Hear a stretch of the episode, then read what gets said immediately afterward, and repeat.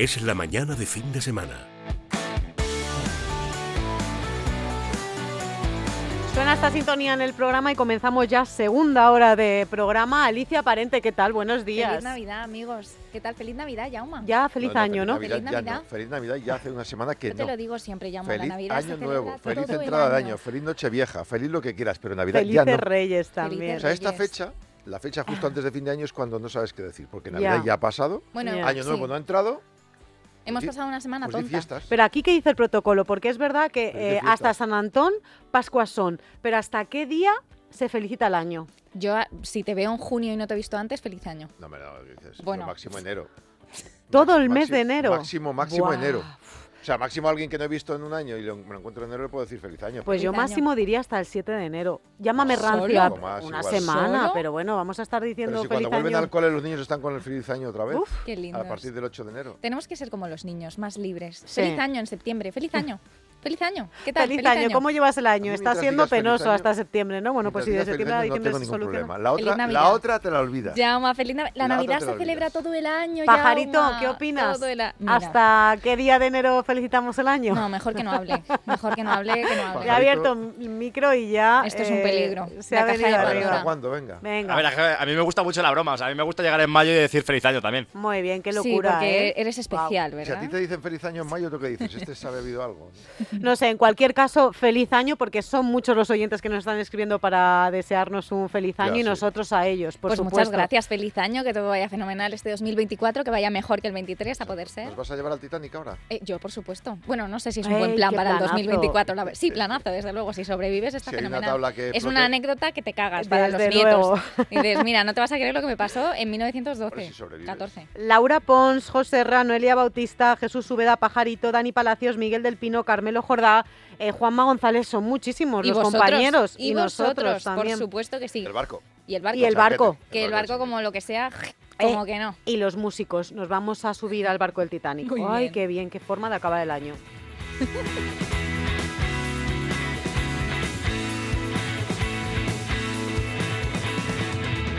Es la mañana de fin de semana. Con María Díez Rovira y Jaume Sagalés.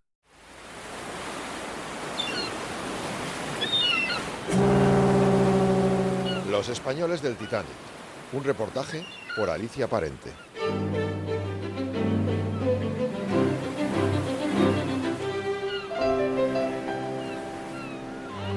Los mares han sido surcados por decenas de miles de barcos, pero si le pregunto a usted por uno, seguramente me hablará del Titanic.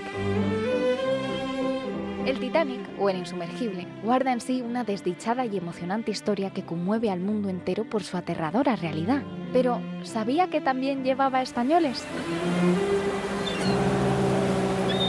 En el puerto francés de Cheburgo, el Titanic realizaba su segunda parada. Allí, nuestros protagonistas esperan con ansia poder subir. Empecemos por el joven matrimonio de primera clase, Víctor Peñasco y María Josefa Pérez con su sirvienta Fermina Oliva. Víctor es el barco más grande del mundo. Lo mejor para ti, Pepita mía. Ay, madre jamás nos creerá cuando la escribamos desde Nueva York. Ya suben los de segunda. Pronto embarcaremos. Termina. Señor, Averigüe cuánto queda para subir. lo que manda el señor.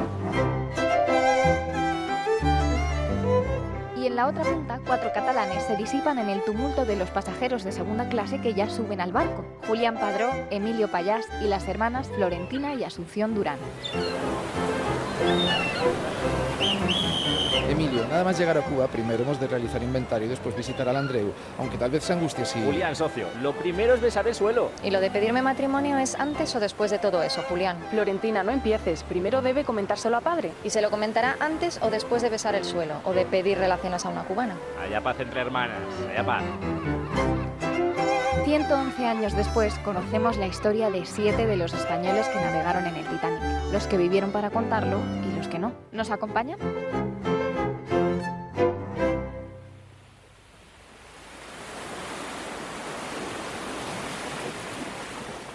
Han pasado cuatro días desde que los pasajeros del Titanic avistaron tierra. El trayecto ha sido agradable y hoy el tiempo es benevolente y calmo. Tras una mañana tranquila y una no menos tranquila tarde, la noche yace sobre el Titanic. Las olas balancean con delicadeza el barco y los tortolitos Víctor y Pepita disfrutan de la cena en el salón de primera clase.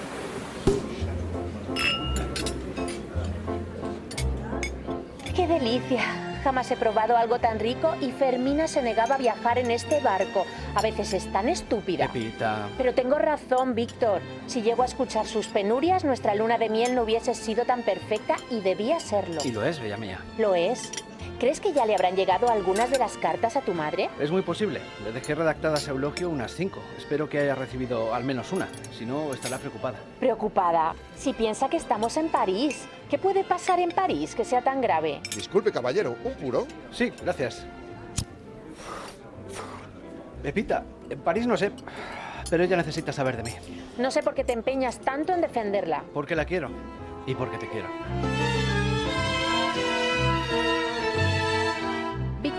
Llevaban casados apenas un año y en su luna de miel habían realizado extensos viajes. El plan era terminar en París, pero el Titanic resultaba demasiado tentador. Nos lo cuenta Javier Reyero, autor de Los 10 del Titanic. El Titanic se empieza a construir tres años antes del primer viaje. La White Star Line, en colaboración con Harland Wolff, que son los astilleros, pues tienen una idea de hacer un barco que fuera imbatible, que fuera muy rápido y que al mismo tiempo fuera muy lujoso. Ese primer viaje, que a la postre fue el único, el barco no va completamente lleno. En el Titanic había unas 2.225 personas y lo normal es que la capacidad habría sido de unas 3.000 personas. En aquella época era un acontecimiento. El ser humano a principios del siglo XX le pasaban cosas muy rápido. Mucha tecnología, muchos inventos, la radio, la modernización de esto, de lo otro. Y el Titanic era ya como el desafío supremo. Pepita, que es como la llamaba Víctor, ellos eran un matrimonio muy jovencito que se habían casado unos 10 meses antes del hundimiento del Titanic y que como eran gente muy rica y con mucho dinero, habían recorrido media Europa. Y cuando estaban en París, casi casi acabando la luna de miel, es cuando ven la publicidad del viaje del Titanic, va a hacer una parada en el puerto de Cheburgo. Y ellos ven que hay incluso posibilidades de un tren especial para llegar hasta allí y se les ocurre que es el colofón perfecto a la luna de miel. Tenían 24 y 22 años, eran muy jovencitos. Y con ellos viajaba la dama de compañía, podríamos decir, de, de Pepita, que era Fermina Oliva, y también iba con ellos un mayordomo. Los cuatro hacen la luna de miel entera. Poco está mal el planteamiento para los dos acompañantes.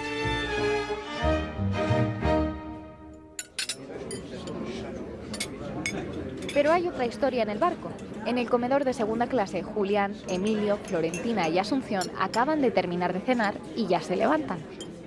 Julián, si estamos cruzando el océano es para aprender, para cambiar, para evolucionar. Emilio, no empieces con esa evolución tuya, que me la conozco. En los negocios lo que funciona, funciona. Si vamos a ser socios, necesito que escuches. No pido mucho, ¿verdad, Florentina? ¿Podéis aplazar estas discusiones para cuando lleguemos a Cuba? Si llegamos a Cuba, porque con estas peleas un día van a matarse.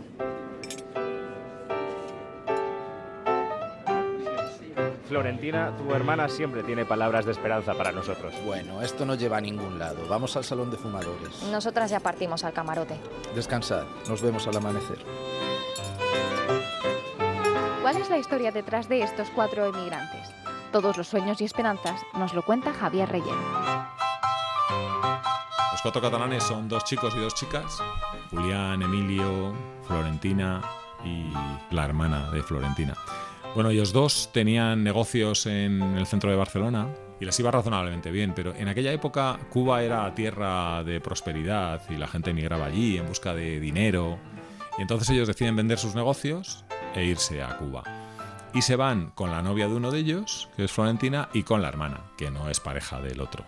Ellos contratan pasajes de segunda clase y hacen un viaje un poco raro para la época porque en aquella época había muchos barcos que salían de puertos españoles que iban directamente a Cuba. Y esos eran los barcos que utilizaba la emigración española, porque te ibas a sitios donde hablaban castellano.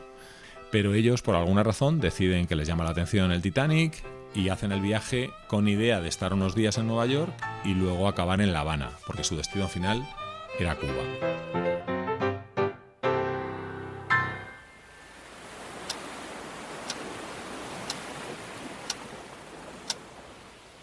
Las agujas del reloj ya rozaban las once y media de la noche del 14 de abril de 1912.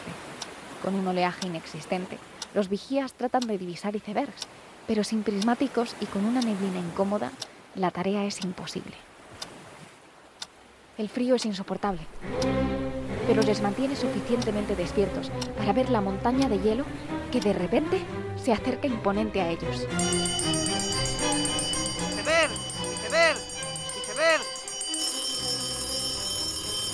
Muy bien al habla. ¡Iceberg al frente! Gracias.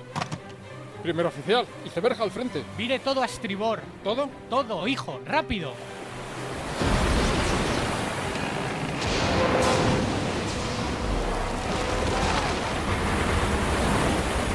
El primer oficial Murdoch evita una colisión frontal con el iceberg, pero sus afilados bordes rasgan el costado de estribor.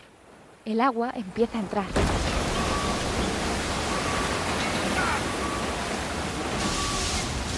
Mientras tanto, en los camarotes, Fermina, la doncella de Pepita, siente una extraña sacudida. ¿Qué ha sido eso? Atemorizada, llama a la puerta de sus señores. Fermina, ¿qué pasa? Disculpe, señor. ¿No ha sentido algo raro? Sí, un movimiento, nada más. ¿Está usted bien? Señor, algo pasa, algo pasa. Víctor, ¿qué sucede? Tengo miedo. Pase, Fermina, qué- quédese con Pepita. Voy a investigar. Tranquila, señora, tranquila. Víctor merodea los pasillos apresurado en busca de uno de los pocos mayordomos que están de servicio. Al fondo del pasillo, por fin, lo halla. Eh, perdone. No es nada, caballero, no es nada. Por favor, regrese a su camarote. Pero Víctor no le cree. Decidió subir a cubierta y allí, por fin, lo vio. ¡Rápido! ¡Quita la lona! ¡Corre! Que avisen a todo el equipo. Quiero a todo el mundo despierto. Marineros nerviosos corren de allí para allá retirando las lonas de los botes salvavidas. Víctor no entiende nada, ¿Qué sucede? ¿Qué, qué- qué está pasando? Disculpe. pero nadie le escucha. ¿Alguien me puede decir qué narices está pasando? Hemos chocado contra un iceberg. Víctor se queda pálido. El peligro ahora sí parece real. Desciende lo más rápido posible las escaleras, evitando ahora a otros pasajeros con sus chalecos salvavidas. Disculpe, disculpe, perdone. Disculpe.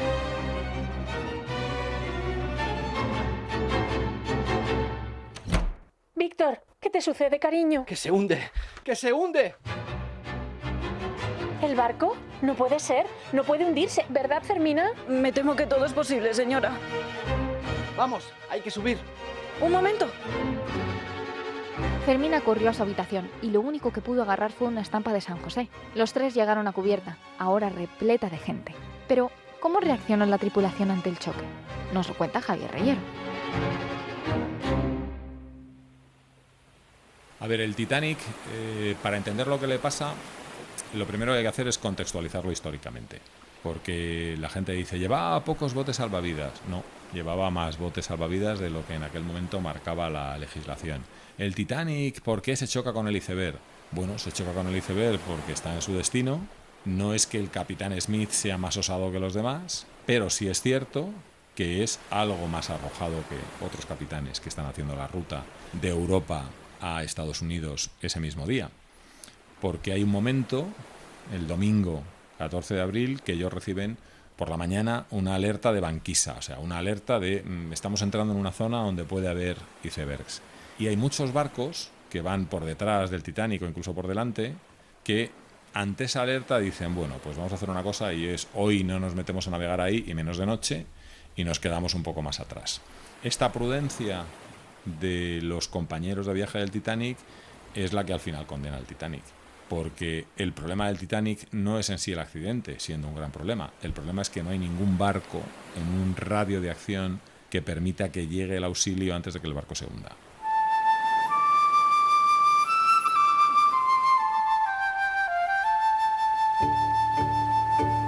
Segundo problema de la noche para el Titanic. Es una noche tan, tan, tan calma que no hay oleaje. Oleaje de ningún tipo. Como no hay oleaje de ningún tipo, es más difícil que los vigías vean el movimiento que se produce cuando una ola golpea con cualquier estructura, en este caso con un iceberg. Pero al final la situación es que divisan el iceberg apenas un minuto antes del impacto y Lo que hace el oficial que está en ese momento de guardia, porque el capitán Smith acababa de abandonar el puente, eh, no sé, media hora antes, pues es hacer lo que seguramente mandaban los cánones y el instinto, y es virar. Es lo mismo que si tú vas conduciendo un coche y ves un obstáculo. Pues lo que te dice el instinto de supervivencia es que giras. Bueno, pues el Titanic al intento de hacer ese giro y al mismo tiempo dando la instrucción a la sala de máquinas de parar el barco, lo que hace es reducir la capacidad de giro y el Titanic entra completamente de costado contra el iceberg.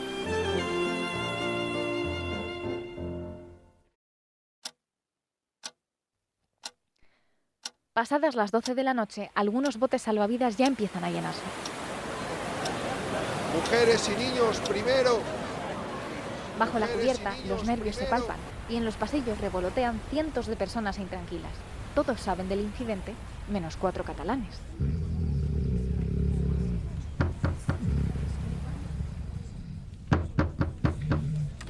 Amigos, estamos en peligro. ¿Qué? Emilio, Emilio, despierta. ¿Qué pasa? Estamos en peligro. Deben subir a la cubierta ya. Chocamos contra un iceberg. Las mujeres y los niños ya están subiendo a los botes.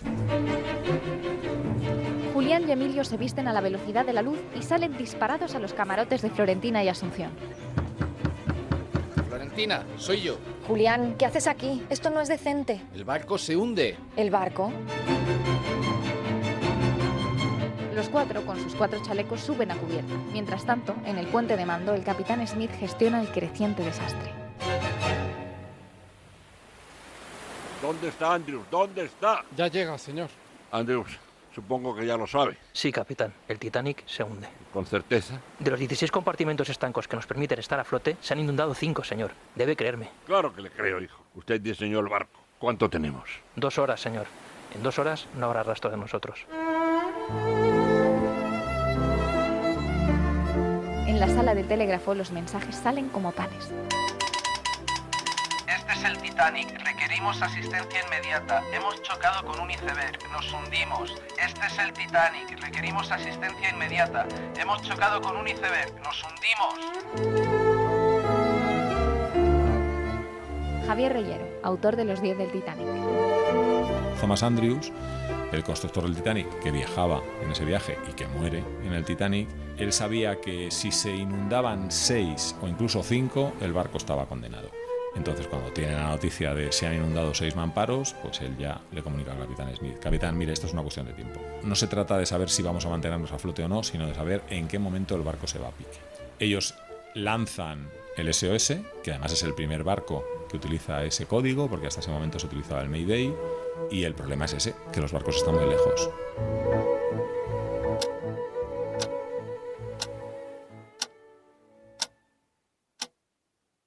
Son las 12 y 20 de la noche y en el Titanic ya se izan los barcos salvavidas.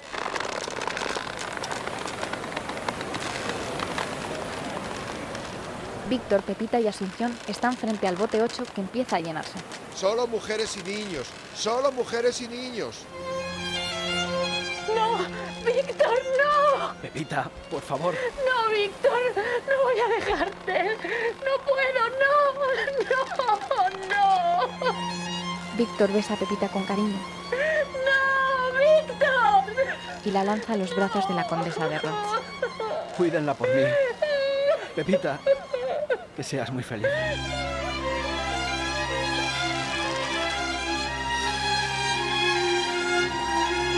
Mientras el bote 8 desciende, en la cubierta, un grupo rodea a un sacerdote y todos comienzan a rezar.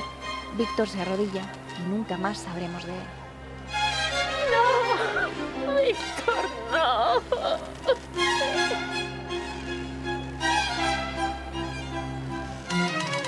Este es el Titanic al Carpathia. Por favor, venid lo más rápido que podáis. La sala de máquinas está inundada. Este es el Titanic al Carpathia. Por favor, venid lo más rápido que podáis. La sala de máquinas está inundada. Florentina, Asunción, subid al bote 12, rápido. Deprisa, señora, deprisa. Julián, Julián. Todo va tan rápido que su despedida es de lo más breve. Adeu, adeu. Julián y Emilio tenían el tiempo contado si no encontraban escapatoria. Así empezó la peor hora de sus vidas. ¿Qué hacemos ahora? Buscar una salida como sea, corre. Las bengalas iluminaban el cielo. En su recorrido por la cubierta, Julián y Emilio vieron de todo. Grupos rezando, gente conforme, pero también empezó el caos. Atrás, todo el mundo atrás, solo mujeres y niños. Solo mujeres y niños.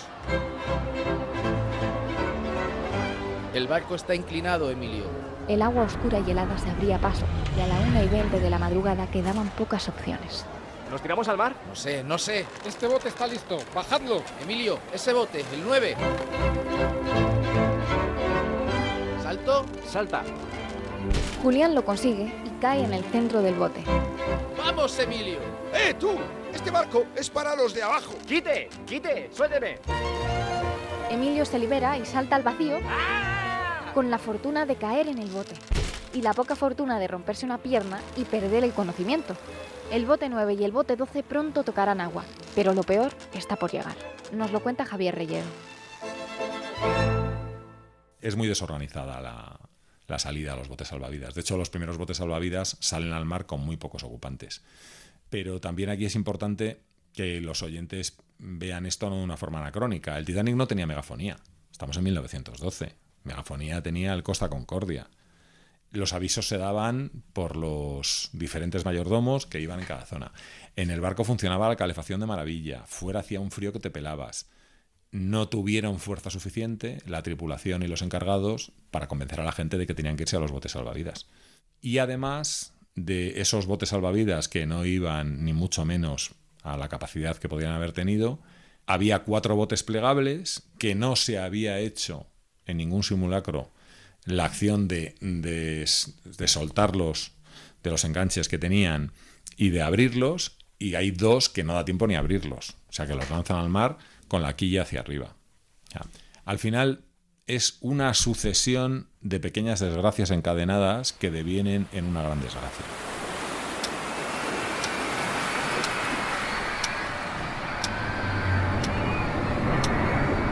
A las 2 y cuarto de la madrugada casi todos los botes salvavidas ya surcan el gélido océano. Miles de personas quedan en el barco a oscuras y los gritos son aterradores. El transatlántico insumergible comienza rápidamente a elevarse y Julián observa aterrado desde el bote 9. ¡Rápido! ¡Remad! ¡Remad! ¡O nos llevarán con ellos! Cuanto más se eleva el barco, más personas se lanzaban a las aguas heladas.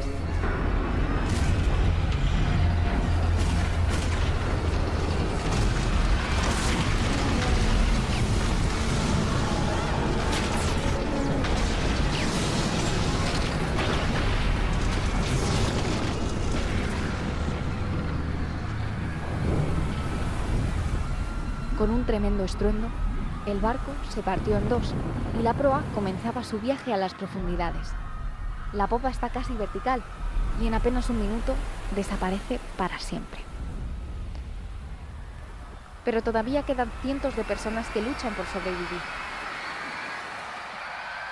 Desde el bote 8, Pepita y Fermina observan aterrorizadas desde lejos. ¡Víctor! ¡Víctor! ¿Qué ha sido eso? ¿Una ola? El Titanic se ha hundido.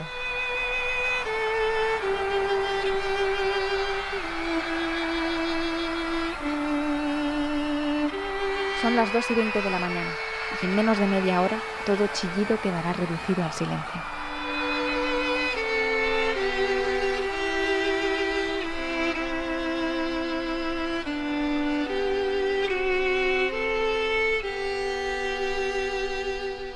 No queda siquiera rastro de la tragedia, solo se ve un mar calmado y una noche estrellada. Pero aún tenían que pasar tres horas hasta la llegada del Carpatia con el alba. Javier Reyero. Bueno, primero cómo pasan las horas en los botes, ¿no? Porque tú y yo sabemos ahora que en algún momento va a llegar un barco y les va a rescatar. Ellos en aquel momento no lo sabían y estaban en un bote mm, hacinadas 65 personas y diciendo, como aquí de repente cambia el mar y haya un poco de oleaje, nos vamos a pique porque ninguno de los que estamos aquí sabemos nada de, de navegación. Luego, imagínate la angustia y un frío tremendo en la madrugada. Pero luego aparece el Carpatia. Consiguen subir al Carpatia, el capitán del Carpatia es un tipo muy brillante y lo que ocurre a bordo del Carpatia es sobre todo incertidumbre por parte de los pasajeros. Y así van pasando los días y además el capitán del Carpatia tiene que tomar una decisión y es Tiene cuatro posibilidades, cuando ya tiene a los 704 supervivientes del Titanic a bordo. Una, seguir el camino que estaba haciendo el Carpathia. El Carpathia venía de Estados Unidos e iba a Europa.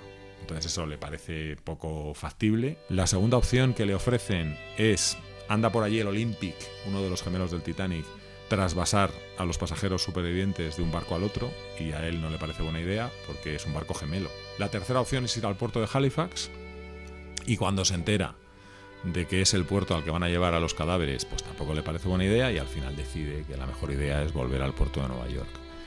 Ya se conoce esta noticia, el New York Times es el primero que se hace eco y desde ese momento al barco se le llama el barco de las viudas.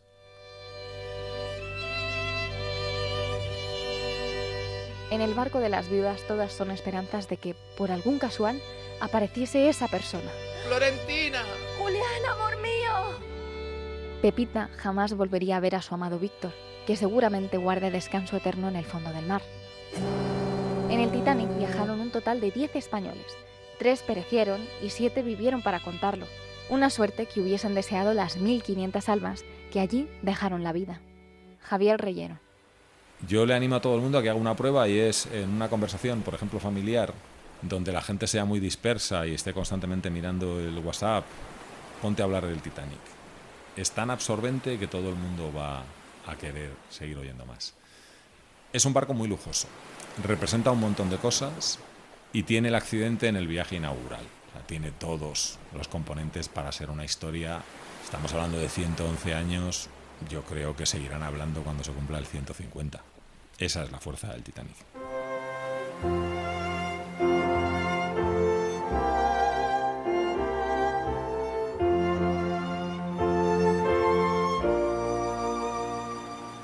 Dos años después no hubiesen sonado los disparos de la guerra, la tragedia del Titanic sería la más sonada de la década o del siglo, que 111 años después siguen cogiendo nuestros corazones con la misma intensidad. Los españoles del Titanic. Un reportaje por Alicia Parente.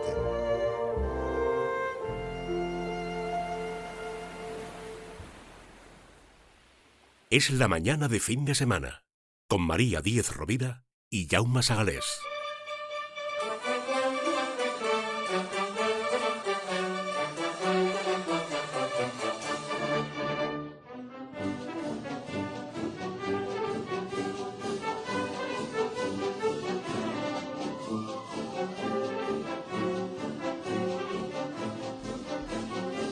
Feliz Lanz, bienvenido, buenos días. Muy buenos días a todos una vez más. ¿Cuándo se ha ¡Feliz año visto... nuevo para esta noche! ¿Cuándo se ha visto comer sin vino y cenar sin vino esta noche? Vamos, es que eso es un delito. Sí, esta noche hay que darlo todo. Hombre, por supuesto, 31 de, de diciembre nos preparamos ya, somos muchos los que estamos en la cocina preparando esta, esta cena. ¿Qué nos traes? Pues la verdad que es la noche del año. Es la noche de fiesta y de lujo por excelencia. Así que vamos a disfrutar de un poco de maridajes O magistrales. sea, esta vez hay que esti- estirarse un poquito. Así que durante el año tú en binario dices que podemos hacerlo baratito, esta vez hay que arreglarse bien y meter dinero. Hay que sacar la vajilla buena, Tú ya. sabes que la filosofía es vamos a buscar cosas con muchísima calidad y que no paguemos más de lo necesario. Esa es la filosofía. Pero ahí vamos a darlo todo. Señoras y señores, ladies and gentlemen, en Nochevieja. Vamos a disfrutar de maridajes magistrales. Vaya primer plato que me traes. Ostras gallegas y unas buenas almejas de carril al natural con jamón ibérico de bellota. ¿Con qué maridamos Esto este es una platazo? maravilla, ¿verdad? Empezar Uf, con estas ostras. qué rico. Que sean gallegas, que sean de Arcade o de cualquier otra parte, una buena ostra gallega. Al natural, que nos curremos a hacer un hielo pilé. En la batidora o con un trapito se cogen unos cuantos hielos, se machacan y quedan en trocitos. Aquí ya tenemos la mitad de la vajilla puesta, un plato de cristal, un plato de porcelana bueno o un plato de plata o de alpaca, el hielo pilé encima y las ostras recién abiertas y las almejas de carril comerlas crudas a natural. Les pondremos un chorritín Limón. de limón al gusto y pimienta molida al gusto. Oye, en Tenemos- contraste con el jamón ibérico, eso, el sabor este tiene que ser muy distinto, ¿no? Sí, yo lo ¿Cómo que te primero deja el empezaría sabor en la boca? Primero empezaría con el, con el jamón, que es menos intenso, para empezar de aperitivo. Un jamón, un buen jamón ibérico de bellota, que es uno de los grandes productos que tenemos españoles y considerado uno de los manjares junto con el caviar, el foie y dos o tres más y las trufas a nivel mundial. Vamos a empezar con este jamón ibérico de bellota, cortado a cuchillo y las ostras. ¿Y qué mejor? Lo decimos siempre aquí en los programas de radio, en Es la Mañana de fin de semana, que el jamón ibérico está muy bueno con un buen vino tinto, pero se apaga un poco Sí. los matices. Las burbujas del cava o del champán son extraordinarias porque nos recuperan, nos alargan este sabor. Y un momento perfecto para abrir esas botellas de cava y de champán que tenemos en el armario. ¡Qué rico! Eh, marisco, marisco fundamental. Sí, en esta cena nochevieja Claro. es una delicia. Podemos empezar con un marisco que sea menos intenso de sabor, con una gamba blanca de Huelva a la plancha o hervidita al punto de sal, 60 gramos de sal por litro. La excelente gamba roja de Denia, que es una espectacularidad, plancha o hervida. Unas ricas cigalas de marín. Hoy sí me estoy viniendo yo arriba. Sí. Y es Nochebuena, es Noche de Almirantes. Pongamos un buen bogavante Di que sí. en la mesa, y aquí, como no, creo que lo sabemos todos un poco. ¿Qué nos pide el cuerpo aquí? Un buen albariño. Un albariño. Es un, un vino gallego, por fuerza, un vino blanco gallego, gallego. un albariño de las Rías Baixas, que son de los mejores blancos del mundo, tanto joven como fermentado en barrica, que son esos albariños que en vez de fermentar en depósitos de acero inoxidable, fermentar en barricas, normalmente de roble americano y francés sobre todo. La diferencia de si están cocidos o no, eh, ¿el matiz se nota con el albariño? o- Sí se va a notar. Cuando está hecho a la plancha, le ponemos normalmente sal marina o una sal un poquito más gorda, o sal normal, pero se nota más esa cristalización de la sal y son más intensos. Y cuando están hervidos es el mismo producto, pero es un poco más liviano. ¿Esto qué es mejor? Yo lo digo siempre, cuestión de gustos. Pero sí es cierto que los dos van a ir de maravilla, van a acompañar muy bien con un albariño de las Rías Baixas. Foie. Nos propones foie. Sí, Para foie. esta noche. Y no tiene por qué ser francés. En España tenemos excelentes foie. El foie es el hígado del pato cocido, lo propongo mi cuy, a media cocción. Es el hígado del pato, se puede hacer a la plancha, que es exquisito, pero yo propongo que lo compremos hecho. Hay foies en Navarra, hay foies en Palencia, hay foies en la Sierra, hay foies en Andalucía de granjas de patos criados en España, que es foie micuí, que es a media cocción, que no esté muy cocido, que no llega a ser un paté demasiado hervido, y esto con pan tostadito al momento. Y cuidado con este maridaje, vamos con un moscatel. ¿Cómo? Normalmente, con- sí, sí, sí, sí. Normalmente siempre se ha maridado con un blanco francés de Burdeos Sí. dulce que se llama Sauternes. Sotén. Quiero que lo hagamos, por favor, que tenemos excelentes vinos dulces en España. Hay moscateles, no hablo de las mistelas de siempre sí, envejecidas en barrica. Hablo de los moscateles actuales, Sí. los hacen de maravilla en las montañas de Málaga, Mountain Wines, vinos de montaña. Hay moscateles de vendimia tardía, elaborados en Navarra, que son excepcionales. Y hay un moscatel en Alicante, que un día hablaré de ello. Si yo estudié la carrera de enología, es porque con 17 años probé un Hmm. moscatel de Alicante. ¿Quería que ser estaba- cura o qué? ¿Perdón? Quería ser cura y probar el moscatel. El camino no iba por ahí, la verdad. Iba siempre cercano a la gastronomía. Era cocina o vinos. Y probé este vino de Alicante, elaborado en moscatel de Alejandría. Jauma, fermentado en barricas de roble. Delicioso, que es el vino que se ha puesto siempre en todas las últimas bodas reales. Bueno, solo ha habido una. Y maridado con foie es excepcional. Esto me lo apunto, de verdad. No, y te de verdad, prometo de foto esta tarde, decir ¿eh? El, Hay el vino, el vino se llama alguno un poco más Castadiva- seco que otros. El Sí. vino se llama Castadiva cosecha miel. Qué rico, Por por, favor, favor. probadlo. El moscatel ahí tendría que ser más seco que lo, o un poco Aquí menos. es más dulce, es un maridaje de contraste. Quiero ¿Sí? que lo probéis, Joder. por favor. Es el foie con pan tostadito al momento y con este vino, un moscatel dulce español bueno. Hay muchos exquisitos, no son baratos, son vinos de altura. ¿eh? Ya, ya. Y hoy propongo este vino, el Castadiva cosecha Oye, miel con el foie me micuy a la plancha. Yo soy, de, yo soy de pescado. ¿Un buen pescado haríamos o no? Hombre, hombre, aquí tenemos que hacer, yo creo que para esta cena de Nochevieja, una lubina. Una el lubina. besugo es más de Nochebuena, Sí. que también lo podemos poner. Podríamos poner un rodaballo, pero creo que en esta cena siempre una lubina y al horno, elaborada a la sal, que es una maravilla, que es muy fácil, Fácil, también además. hacerla en casa. Es que es fácil, que no da mucho trabajo y así disfrutamos también de la tarde de Nochevieja. Es una delicia. Hemos Claro. propuesto cosas que nos recuerden a estas grandes nocheviejas que todos hemos vivido en casa y que seguimos viviendo, Sí. con productos que son de muchísima calidad. Hoy no miramos la cartera, o sea, tampoco la tiramos, pero la idea es disfrutarlo. Y esta lubina la sal es excepcional. El pescado queda jugoso y vamos a hacer una salsa tártara para acompañar esta lubina. Y aquí vamos a un extraordinario vino Godello de Valdeorras. Así, el blanco ese. ¿no? blanco. Es una delicia, este blanco es una pasada y va a acompañar muy bien con los matices yodados que aporta este toque salino de hacer la lubina de esta manera. Oye, eh, Félix, yo celebrando, vinos, mira qué rico, yo celebrando la noche vieja en Segovia, claro, si no pongo carne me matan. Sí, hombre, pues si estamos en Segovia, vamos, yo no dudaría, haría un cochinillo. Hombre. Pero cochinillo o cordero al horno siempre es una opción fantástica. Pero por cambiar, ¿Por qué no buscamos todas estas carnes sí. y hacemos un plato que está olvidado? Nos hemos olvidado de los de los platos que más nos gustan a casi todos, pero se ha quedado como de modé y creo que hay que recuperarlo, que es una buena fondí. Una buena salsas. fondí.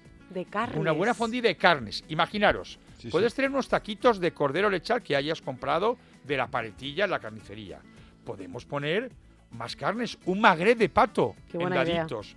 Podemos coger de la ternera el solomillo que es jugoso o el lomo alto que es muy jugoso y también una buena pechuga de Una pollo pechuga de gallego pollo. de corral o de pollo de caserío. Todo esto cortado en daditos. Tenemos una fondí con un buen aceite. Aquí recomiendo un buen aceite de oliva virgen extra. Y con los pinchitos vamos a ir haciendo las brochetas a la fondí. Y podemos comprar las salsas o hacerlas en casa. Imaginaros mojar esta pechuguita recién salida de la fondue con una salsa de pimienta verde, de queso azul la ternera, Buah. de foro cabrales, con una salsa también de tomate picante y hacer con cebollita y pieles de naranja una salsa de naranja con brandy o armagnac para el magret de pato. Qué idea tan Claro, y lo que original. te sobre lo metes ahí, claro. Es una verdadera delicia, pero es que es una pasada, es muy fácil de hacer, es un plato festivo, tenemos Sí. carnes para todos los tipos. Y cada uno come lo que quiere, va picando. Claro. claro. Y aquí tengo que meter un Rivera. Sí, aquí yo Hombre. creo esto nos pide un gran vino.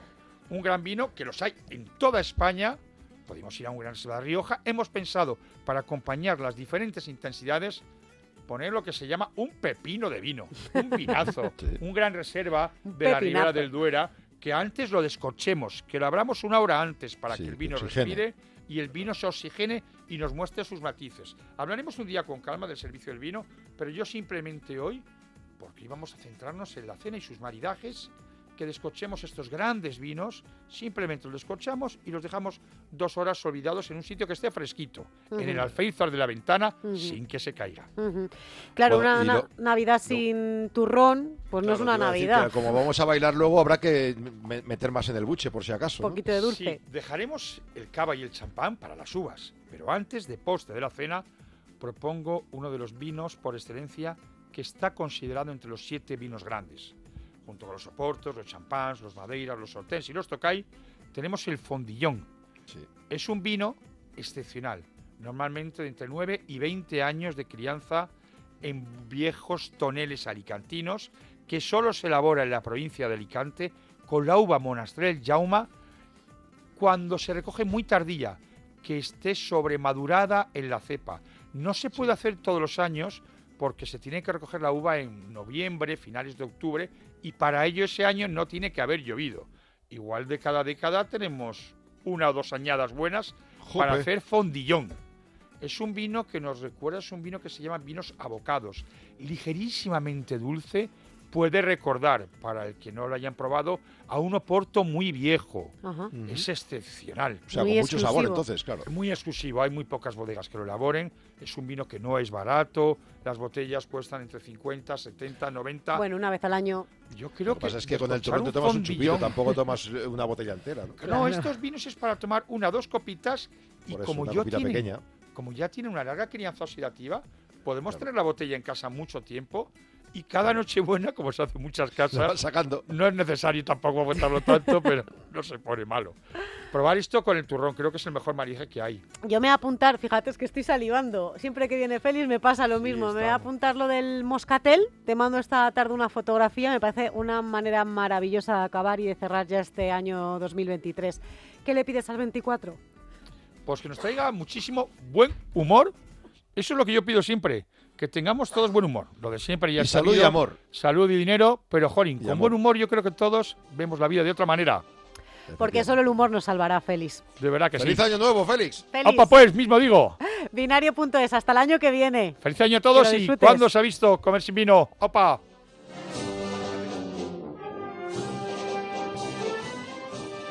Es la mañana de fin de semana. Con con María Díez Rovira y Jaume Sagalés.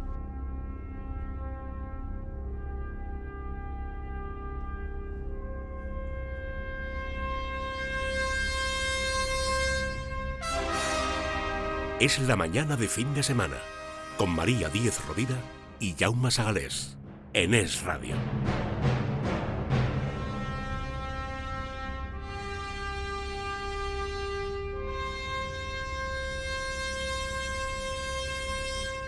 Nos vamos al espacio para terminar el año en este 31 de diciembre, en esta mañana. ¿Qué tal, Roberto Pascua, divulgador de astronomía? ¿Cómo estás? Muy bien. ¿Qué es esto del pulsar? El pulsar, ¿verdad? Vaya cosas nos trae, de verdad, Sí, este nos hombre. ha puesto DJ. ¿eh? DJ, sí. Mira, hoy me siento Manuel Comesaña. ¿Sí? ¿Por qué? Sí. Pues mira, eh, A David. ver. Pínchala, David. Pincha.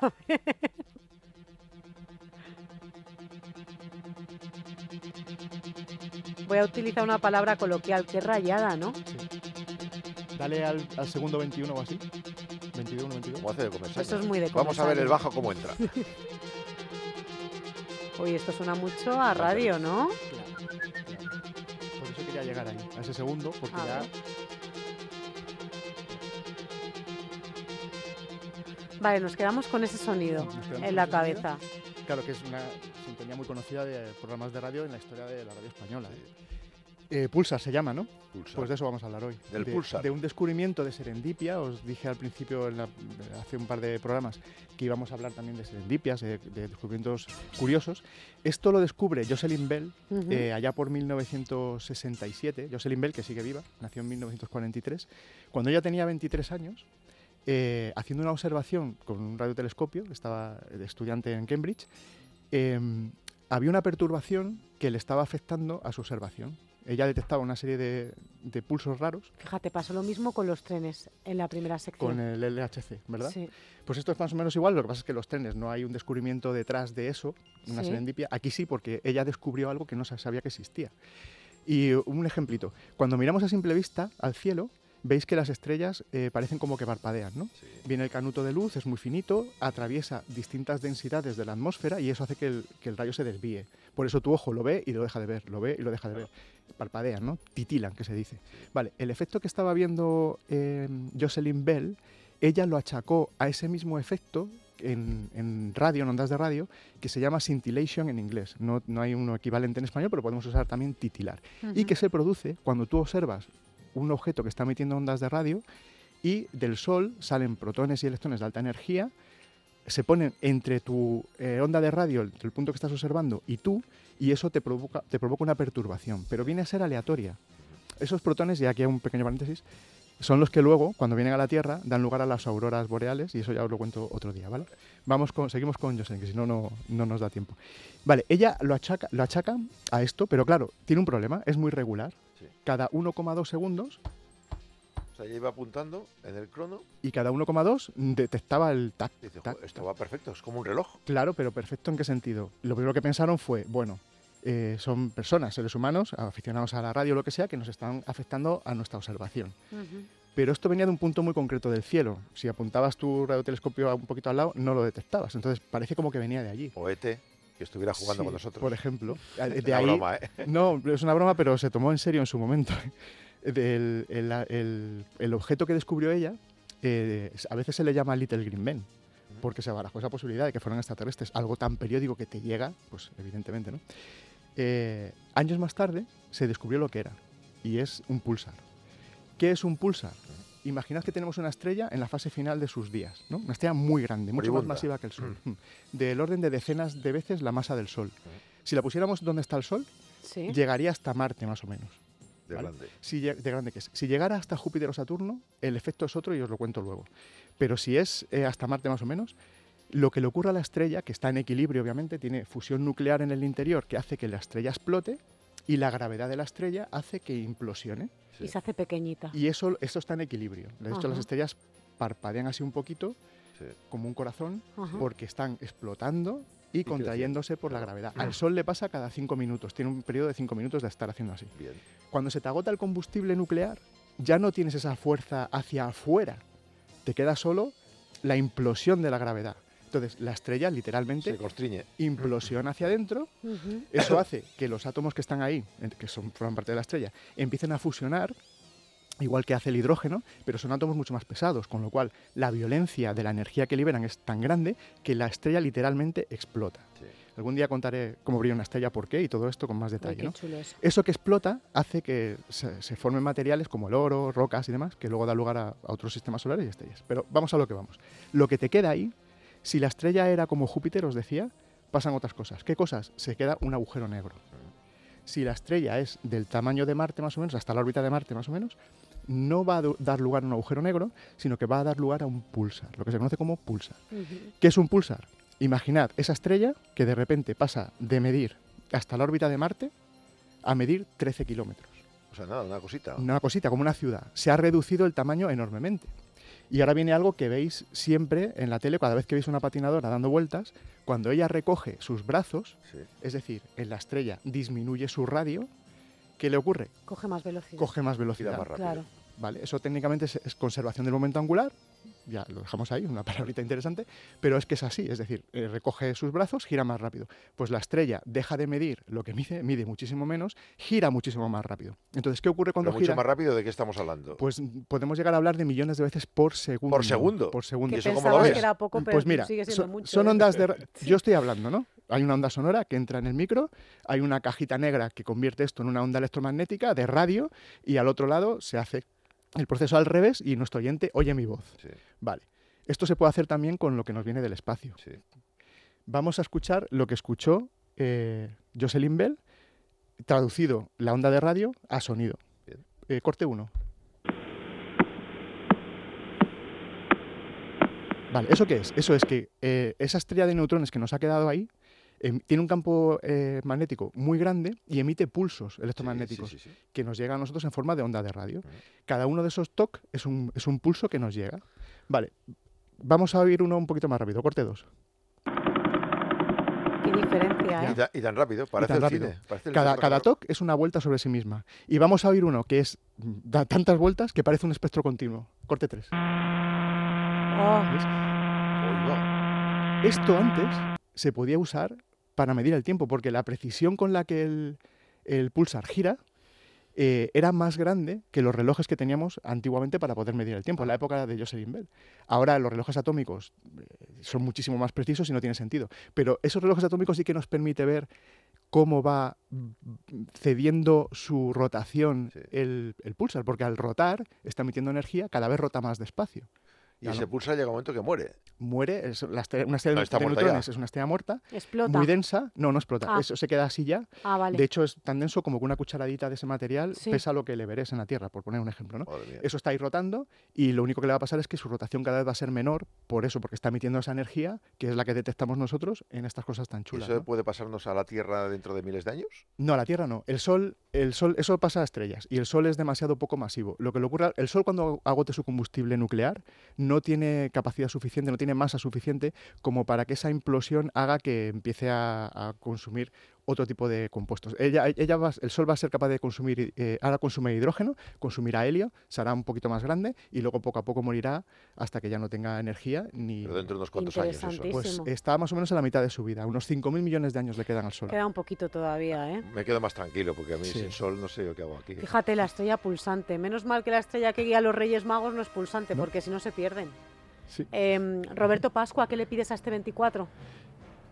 Eh, A este nuevo año. amor. Al 2024. Sí, amor estaría bien, aunque que soy muy tampoco moderna me... con el 24, sí. Yo salud, fíjate. Salud, es que es lo más importante. Sí, porque al Sin final con salud puedes hacer luego... Claro. Puedes enamorar, puedes enamorarte. Típico tópico, pero el más importante de todos. Pues mucha salud para este 24, Roberto Pascua. Muchas gracias, gracias. igualmente.